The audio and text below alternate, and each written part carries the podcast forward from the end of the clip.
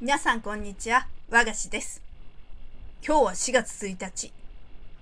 私の入社式の思い出について語りたいと思います。私も腹話術師になる前は会社員でしたので、入社式を経験しました。もうだいぶ昔の話ですけど、やはり4月1日になると入社式のことを思い出します。新宿が本社の会社で、新宿で入社式をして、その後配属先の発表があって、配属先に私向かいました。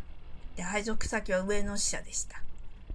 そ、その時、あの、配属先って希望、希望をなんか言えて、第3希望まで出したんですよ。まあ、当時私、丸の内の OL に憧れていたんで、第1希望が丸の内。第2希望が銀座支社。で、第3希望が上野支社。見事に、まあ、第3希望の上野支社だったんですけど、まあ、上野はまあ大好きなんですよ。博物館行ったりね、あのー、上野の忍ばずの池ね、あ歩いたりね、上、でも、えー、上野なんて思った、思っちゃったことを思い出しました。まあ、あの、上野公園の桜を見るたび、私も新入社員の時代があったななんて思いますけど、その時着たスーツ、しばらく前に捨てたんですけど、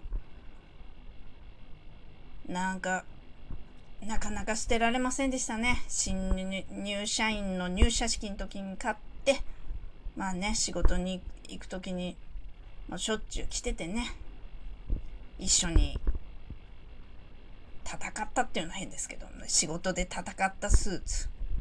まあその時、スーツとお別れするとき、私、ついつい喋りかけてしまいました、スーツ。今までありがとうね。入社式の時からいろいろ仕事もそうだけど。そしたらスーツが喋ってくれたんですよ。あなたも赤かったけど、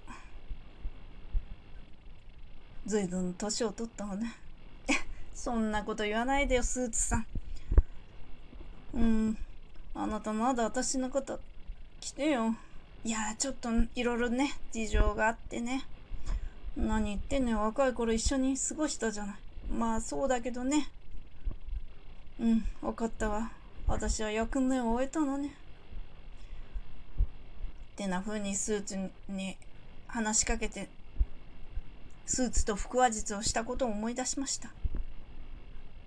え独り言だって。まあ、そうですけどね。そんな入社式の思い出でした。どうもありがとうございました。